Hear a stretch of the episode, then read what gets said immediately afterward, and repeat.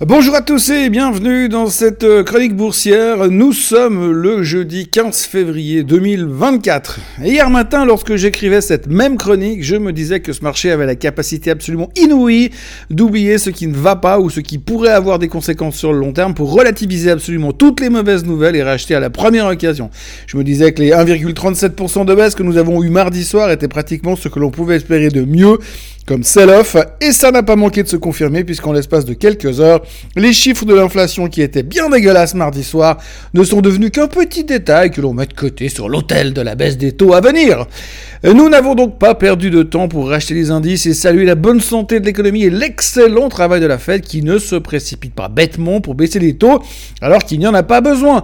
nous avons tellement, totalement oublié que la hausse de ces 14 dernières semaines avait été induite par notre certitude de voir baisser les taux en mars à l'heure actuelle, on a vraiment l'impression que nous, faisons, nous nous faisons violence pour réécrire le narratif haussier toutes les 24 heures, et ce, en fonction de ce qui nous arrange le mieux pour expliquer et justifier pleinement la hausse permanente ou presque, de la plupart des indices mondiaux. À l'heure actuelle, nous sommes donc hyper heureux de savoir que l'économie va bien et que la Fed puisse se donner le temps de calmement trouver le bon moment pour baisser les taux. Et comme disait un stratégiste encore hier soir, ça n'est pas important de savoir quand est-ce que les taux vont baisser, tant que l'on sait que l'intention est là. Oui, c'est vrai, à quoi bon se fixer des échéances? On peut tout à fait attendre tranquillement que ça soit le moment d'acheter du Nvidia, euh, que ce soit le moment et acheter du Nvidia, du Supermicro et du Bitcoin en attendant, euh, c'est vraiment pas, euh, c'est vraiment pas très très important. On pourrait d'ailleurs faire la même chose pour les impôts. Hein. C'est pas vraiment important de les payer tant qu'on a l'intention de le faire un jour. On ne va donc pas perdre notre temps à réfléchir plus longtemps. Il suffit de savoir que la Fed fait un super boulot et qu'elle a tout fait euh, et qu'elle a tout à fait raison de ne pas se précipiter, de baisser les taux. Et puis de toute façon, économiquement, tout va bien, ça cartonne et c'est toujours très compliqué de baisser les taux dans un environnement qui va si bien. La plupart des experts sont donc en train de revoir leur copie et la stratégie qui disait que l'on anticipait la baisse des taux pour justifier la hausse de 21% de ces trois derniers mois a été totalement effacée des tabelles et nous nous tapons dans le dos pour se féliciter du fait que tout va tellement bien et que cela nous permet tranquillement d'attendre que la fête baisse les taux au moment qui lui paraîtra le plus opportun. Aujourd'hui, on rivalise même de statistiques et des calculs savants pour s'auto-convaincre du monde parfait dans lequel nous vivons. Ce matin, je lisais que 90% des experts pensent que la Fed ne baissera pas les taux en mars. Non sans blague. Et le pire, c'est que les gars viennent te dire ça comme ça, si comme si c'était le fruit euh, d'une immense réflexion et du fait qu'ils ont baissé trois jours et deux nuits pour en arriver à cette conclusion. Il y a deux semaines, la moitié de ces mecs pensaient que la Fed allait baisser les taux en mars, et là, on nous explique par A plus B qu'en fonction de la situation actuelle et de l'état de santé merveilleux de l'économie américaine, on conseillerait quand même à Powell d'attendre un peu, mais de ne pas fermer la porte à la baisse des taux. C'est important de laisser de l'espoir aux gueux. Bref, tout ça pour vous dire que ce marché ne veut pas baisser et qu'il ne baissera pas tant qu'il ne se passera pas un truc pour faire tourner la veste à tout le monde. À l'heure actuelle, nous sommes tellement convaincus du fait que nous vivons dans un monde parfait que je m'attends à croiser Casimir et les bisounours sur le plateau de CNBC d'un instant à l'autre. Les taux ne baisseront pas, et c'est pas grave, même si c'est un peu là-dessus qu'on comptait pour justifier la hausse stratosphérique des marchés, mais c'est pas grave parce que maintenant on sait que les marchés montent, parce que l'économie elle va trop bien et que l'on sait que la monétisation de l'intelligence artificielle va compenser tout ça et faire pleuvoir du pognon sur les USA, rembourser la dette du gouvernement et permettre à monsieur tout le monde de rembourser ses cartes de crédit avec les gains en bourse que l'on fait chaque jour sur sa super microcomputer. La baisse de mardi a été pratiquement effacée par l'enthousiasme général sur les taux d'intérêt et sur l'intelligence artificielle et tout le monde a retrouvé le sourire, sauf les 4200 employés de Cisco qui vont se retrouver à pied après l'annonce d'hier soir.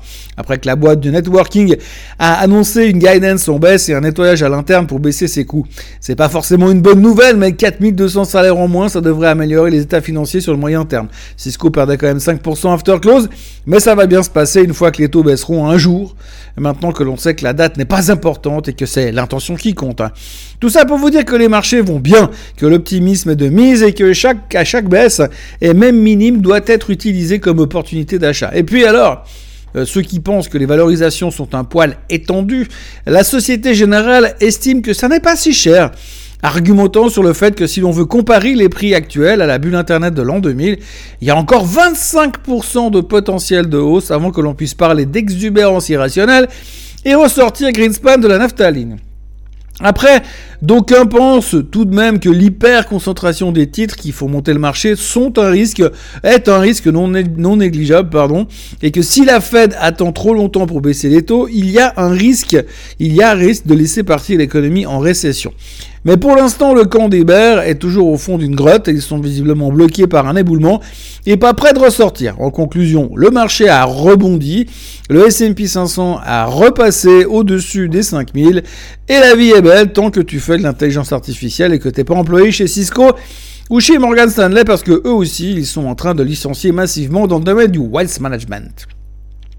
Alors que les Chinois sont toujours en vacances, le Japon repart à la hausse après la séance des Américains, et ce, même si les chiffres de leur PIB étaient médiocres, puisque selon les dernières indications, le Japon est en récession. D'où la hausse du Nikkei, hein, qui est au-dessus des 38 000 et atteint des niveaux plus vus depuis 35 ans. Le Bitcoin est à 52 000 et l'euphorie est de retour.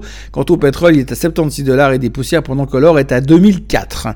Dans les nouvelles du jour, on commence à voir que certains fonds de pension publics aux USA sont en train tenez-vous bien, d'augmenter leurs expositions au risque via des stratégies de levier relativement risquées. Alors que les marchés sont au plus haut de tous les temps, ça paraît assez logique. Hein Je me rappelle, en l'an 2000, deux mois avant que tout parte en vrille, l'AVS était venu acheter massivement des actions technologiques. Il y a aussi Poutine qui a déclaré qu'il préférerait voir Biden remplir pour un second mandat plutôt que que Trump revienne. Il faut dire que c'est beaucoup plus drôle de voir Biden se ridiculiser pendant 4 ans de plus. Autrement, il y a Fastly qui a publié des revenus inférieurs aux attentes, le titre se faisait démonter de 20% after close.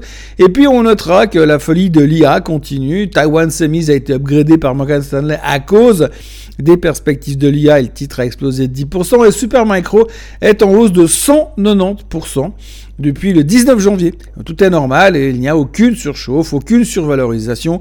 Tout est paisible. Les Greenspan est toujours dans la naphtaline. De côté chiffre du jour, il va y avoir du monde.